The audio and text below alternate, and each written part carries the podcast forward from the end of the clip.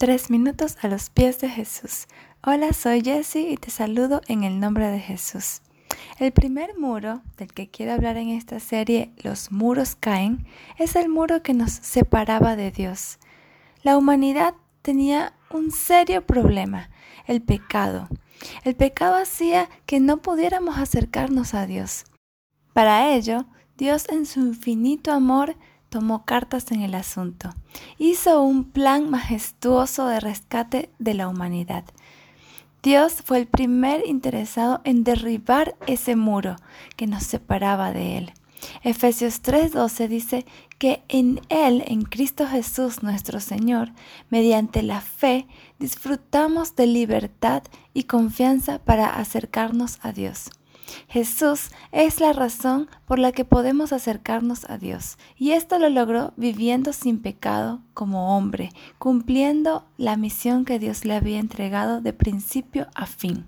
Desde su bautismo, al preparar a los discípulos, al hacer milagros y prodigios, pero lo más importante, al llegar hasta el final con el plan de Dios, con la voluntad de Dios, muriendo en la cruz para pagar por los pecados. El pago del pecado es la muerte, pero Jesús no había pecado y además es el Hijo de Dios, por lo que su muerte tiene el poder de pagar por todos los pecados de la humanidad. Justo al morir, el velo del templo que nos separaba de la presencia de Dios se rasgó en dos, de arriba abajo, y la tierra tembló y las rocas se partieron. Esto está escrito en Mateo 27, 51.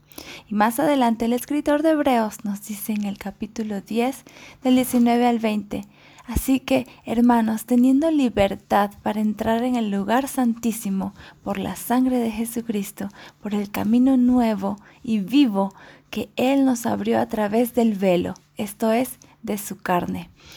En pocas palabras, gracias a que este velo se rasgara por la muerte de Jesucristo, tenemos ahora acceso a ese lugar santísimo que es donde los sacerdotes podían estar delante de la presencia de Dios. Es decir, podemos estar en la presencia de Dios. Qué privilegio tan grande.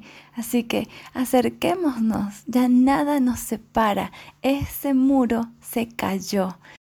¿Qué piensas tú de esto? Nos gustaría escuchar tu testimonio u opinión. Nos puedes visitar en iglesialatina.com.